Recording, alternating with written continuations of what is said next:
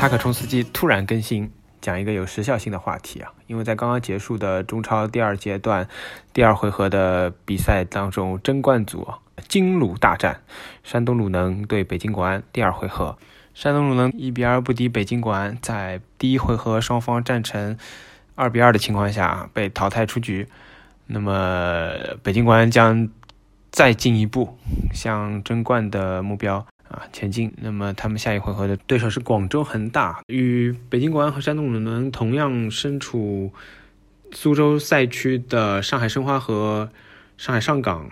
上海德比呢，第一回合打成了零比零，明天将展开第二回合的交战。顺便提一句啊，北京国安的口号是永远争第一啊，也被誉为中超三大幻觉之一，就是 国安要夺冠啊。今天这场比赛呢，在赛后引起了比较大的争议啊。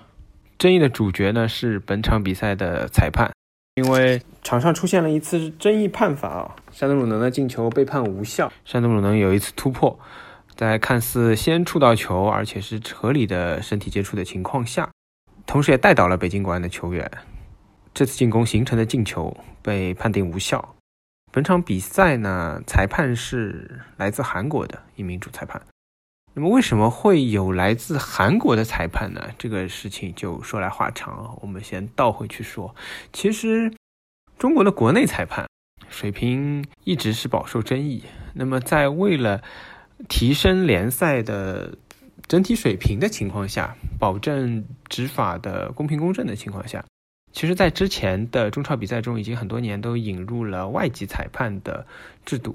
在重要比赛当中，都是聘请一些外籍的知名裁判前来执法。但是今年呢，由于这个特殊的疫情的原因呢，所以其实，在第一阶段的比赛当中，应该全部都启用的是所谓的土哨，就是本土裁判。那么在上周进行的第一回合的山东鲁能和北京国安的比赛当中呢，这场比赛双方打成二比二平，引起了很大的争议。比赛当中多次争议判罚呢，都是不利于山东鲁能。比如说，在领先的情况下，下半场开场被判罚了一粒点球啊，但这粒点球主裁判是看了三分钟的 VAR 的情况下才最终判定的。也就是说，这次是否形成犯规，本来的判罚都是非常有争议的。当然，在比赛后，多位山东鲁能的球员都发言，认为这样下去，足球比赛就没办法玩了。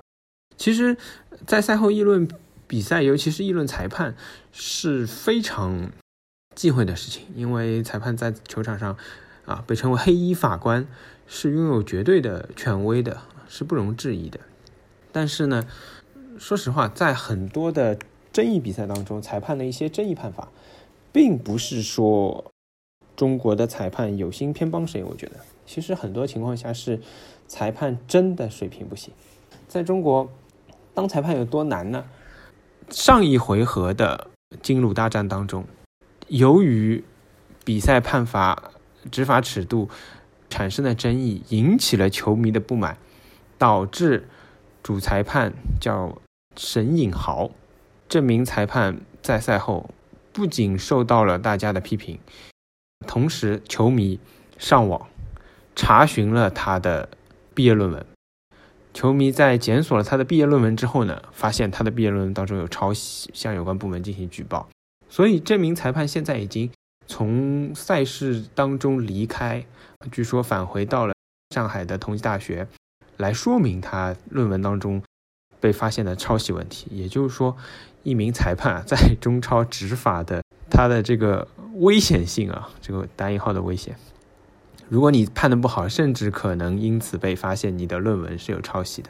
但是另外一方面，足协维护一名裁判会做到什么样的程度？刚已经说过了，裁判是球场上的黑衣法官，所以他们拥有绝对的权威。在二零一七年的时候，上港对阵富力的比赛当中，上港球员奥斯卡在比赛过程当中有一些不满，那么故意将球踢向富力的球员，那么这球当然也击中了富力的球员了。这个举动最终引发了双方的冲突。足协针对这个举动，事后给奥斯卡停赛八场的处罚，这是非常重的处罚。上港主教练博阿斯在一个中国并没有办法登录到的网站上，我也不知道他怎么登上去的，Instagram 上，他发表了自己的言论。首先是发了奥斯卡的照片，其次他评论到奥斯卡职业生涯三百五十五场比赛，五年英超的职业生涯，四十七次代表巴西国家队出场，零红牌的记录。最后，博阿斯附了一个大拇指向下的表情。这个社交网站的声明让上港主教练博阿斯收到了足协停赛两场、罚款一点六万元的处罚。其实我们可以看到，无论是判罚还是足协自己，都是很要面子的。他们通常都不会自己承认自己的错误。那么在上一回合的金鲁大战之后呢，引起了这么大的争议，主裁判也因为论文事件而离开了赛区。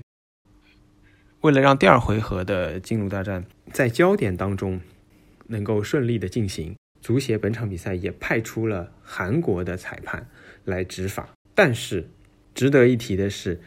本场比赛的视频助理裁判是一名中国裁判，他名叫马宁。那么熟悉中超的或者说熟悉中国足球的朋友可能会知道马宁。那么我们也简单给他介绍一下。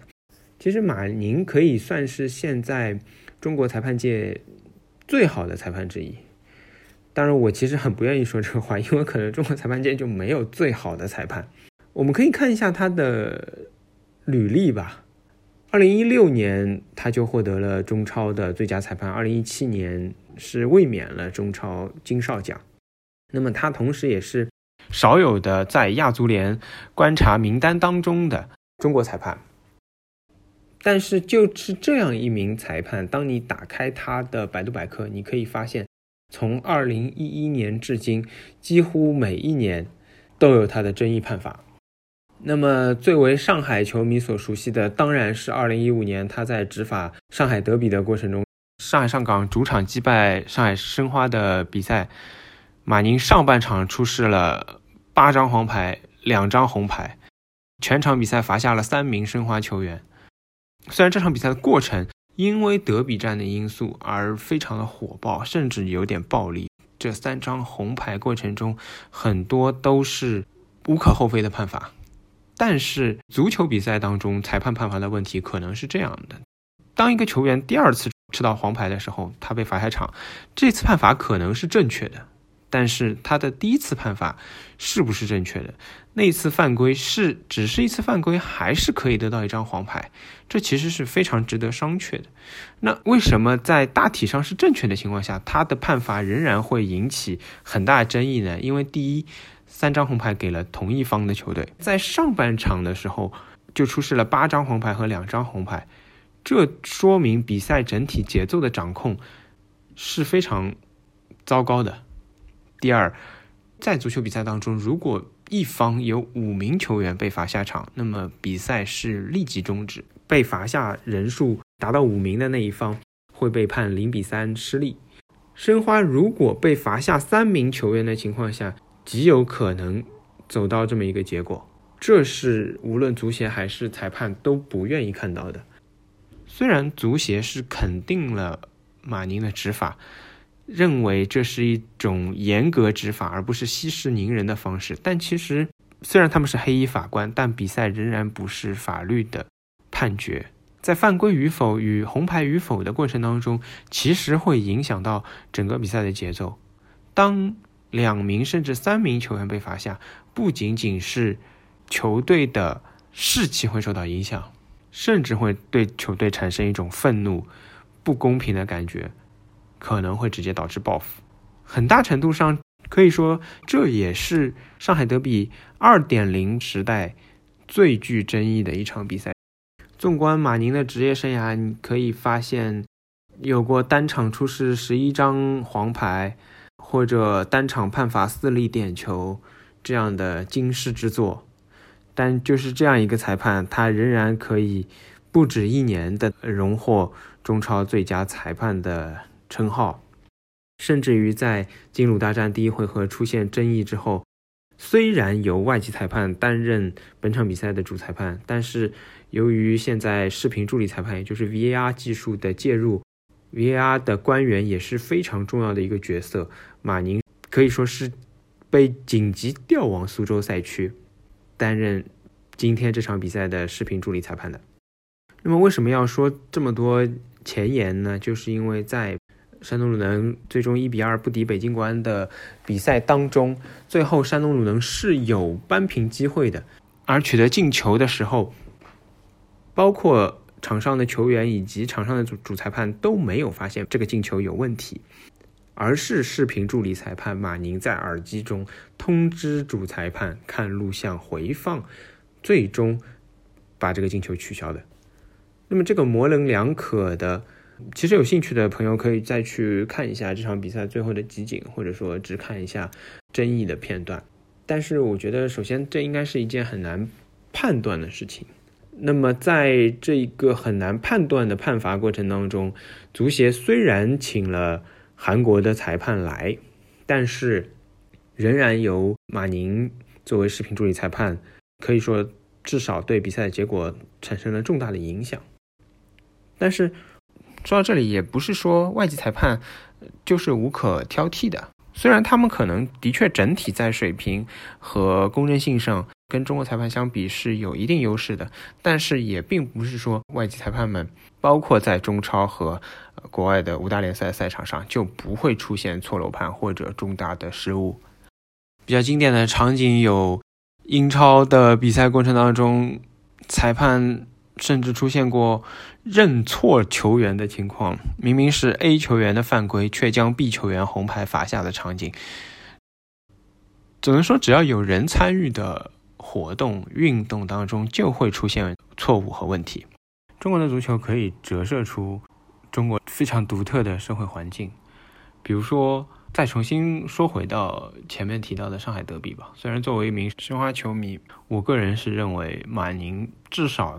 底线在二零一五年的那场上海德比中，节奏掌握和尺度的掌控是有问题的。他并没有料到这场比赛的火爆程度，导致上半场给牌过多。反过来说，这样的执法有什么问题？其实最明显的是，当时在下半场上海申花被罚下三人之后，申花再有类似的犯规动作，主裁判其实畏首畏尾，不敢再给牌了，因为你不可能把一个队的人全部都罚下去。这就是我前面讲过的。另外一方面呢，足协虽然在那场比赛之后力挺马宁的表现，马宁也一直以来就像刚刚提到的，是中国裁判界的优秀的代表人物。但是，其实，在日后的足协安排中，自2015年至今五年的时间里面，马宁没有再执法过任何的上海德比的比赛。这就是中国足协一个非常值得玩味的安排。他一边是肯定马宁的表现。如果论资排辈的话，马宁也值得执法重量级高水平的比赛。在这五年的时间里面，上海德比甚至在足协杯的决赛当中上演过，但马宁都没有得到执法的机会。这其实从一个侧面值得我们来思考这件问题：到底当年他的这个判罚是对了还是错了？到底足协对于他当年的判罚是肯定的？还是谨慎的，甚至怀疑的。其实今天临时做这期节目呢，一来是想吐槽一下中超裁判的执法水平。疫情其实再度暴露了本土裁判在重压之下可能会面对的压力和暴露的问题。其实，在上一回合的上海德比当中，我在看直播的过程当中也感受到很多执法的问题，双方的很多犯规当中啊，裁判都没有进行判罚，比赛其实一度落入了一种双方球员都对裁判不满意的状态。幸好双方都及时调整了心态，慢慢的缓和下来，而没有陷入一种相互敌对的矛盾当中。否则，像这样的同城死敌的较量，是很可能酿成大规模的冲突或者红黄牌暴力行为满天飞的情况的。第二呢，是想吐槽一下，其实中国裁判面对的压力也很大。比如说上周执法之后引起争议，就被球迷查了论文的这位裁判，我还是这个观点。其实很多时候，像今天的金鲁大战之后，很多球迷把马宁誉为关少，受了委屈的鲁能球迷可能会认为有幕后的操作或者保驾护航。当然，这种情况是有可能发生的。但另外一方面呢，从总体上来说，本土的裁判们更多的是能力不行，而不是他们故意想要偏帮谁。截至目前呢，我已经看到马宁的论文也被球迷放到了网上，开始大家来找茬的活动。虽然说裁判的压力很大，但球员俱乐部自然是比裁判压力更大的。借这个机会，也简单盘点一下过去的两个最极端的中国顶级联赛史上发生过的事件。一次是2004年在北京国安对阵沈阳金德的比赛当中。由于一次明显的错判，北京国安队被判罚了一粒点球，裁判的判罚是不能改变的。即使在这种情况下，北京国安的球员仍然在场上跟裁判对峙了十二分钟之久，在协商或者说抗议无果的情况下，北京国安选择了以罢赛的方式结束了这场比赛。这是中国职业联赛史上第一次提前结束比赛。比赛只进行了八十分钟，就因为这次判罚和北京国安队的抗议而结束。那么在此之后呢？其实北京国安收到了罚款三十万元、比赛被零比三判负以及扣除联赛积分三分的处罚。其实这个处罚相对来说是比较轻的。那么为什么会有这样的处罚呢？其实背后的背景就是。北京国安的罢赛可以说在当时是一次忍无可忍的选择吧。在整体环境，呃，假球、赌球，甚至于人情球、关系球遍地的情况下，当时在处罚北京国安之前，包括当时中国足坛的巨无霸吧，大连实德在内的多家俱乐部也以这个为契机，可以说是要挟足协必须进行改革。那么。在这场比赛之后呢，虽然一边呢是北京国安受到了处罚，但另外一边本场比赛的主裁判周伟新也被足协公开处罚停赛八场。前面讲了，足协一般都是会维护裁判的名誉和他的权威，这是少有的足协公开处罚裁判的决定。事实证明，这个处罚仍然是轻了。在若干年之后。本场比赛的主裁判周伟新承认收受沈阳金德钱财二十万，最终他锒铛入狱。而这只是二零一三年中国足协反赌系列风暴中的一个角落吧。那么另外一个重大的争议，则是二零零八年，当时武汉光谷队巧了也是对阵北京国安的比赛当中，这今天。讲到的三场比赛都是跟北京国安有关。球队的主力中后卫也是前国脚李玮峰，因为故意踢人，在赛后呢被中国足协追加处罚，停赛八场。那么武汉队认为这是一个非常难以接受的结果，因为在球队保级形势严峻的情况下，失去球队的主力中卫，球队认为是难以接受的。那么中国足协并没有重视武汉光谷的态度，以。比较官方高压的态度来推进这次处罚，最终是导致了武汉光谷认为很大程度上保级无望的情况下，直接宣布退出中超，不再参与中超的任何赛事。那么在剩余的未完成的比赛当中，其实给整个联赛带来了极大的混乱，因为一部分球队已经和武汉光谷呃进行了两回合的比赛。还有一部分球队还没有进行，那么其实，在这个公平性上是会导致比较难处理的问题的。这是恰好插播的一段中国顶级联赛历史上的两次比较大的震动吧。最后呢，想说，就在我做节目的呃录音过程当中啊，山东鲁能的队长蒿俊闵发了微博，没有原则，没有公正，没有能力，没有底线。其实上一场结束，他就发微博说：“中国足球再这样就没法玩了。”现役球员虽然他已经是一名三十三岁的老将了，现役球员这样发微博连续的抨击比赛，不知道足协未来会不会对他有进一步的处罚？但实际上，以郝俊敏的这个年龄，估计也是即将走向退役了。其实，在第二阶段，尤其是两边，一边是争冠组，一边是保级区，随着比赛的推进，一定是越来越激烈的。争冠组越来越接近冠军，保级区场场都是生死之争，所以。未来的焦点和所爆出来的争议一定会越来越多。在这种情况下，没有足够的外籍裁判来保证公正性维稳的情况下，本土裁判将面对的压力是更大的。那么今天这一期的李广南风就乱谈到这里吧。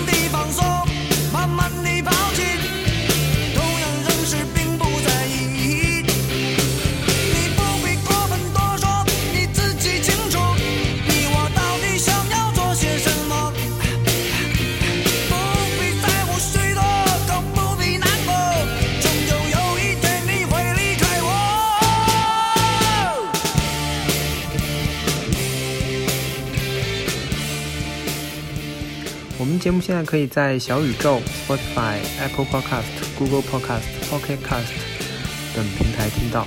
如果您使用泛用型播客，可以输入节目简介中的 d 地址来进行订阅。如果你都听到这个位置了，我猜想你应该对这期节目还是比较有兴趣的。如果您是使用 Apple Podcast 收听本节目的话，欢迎给我们五星好评，或者将我们的节目转发到天涯海角。让我们节目被更多人听到，谢谢您的支持。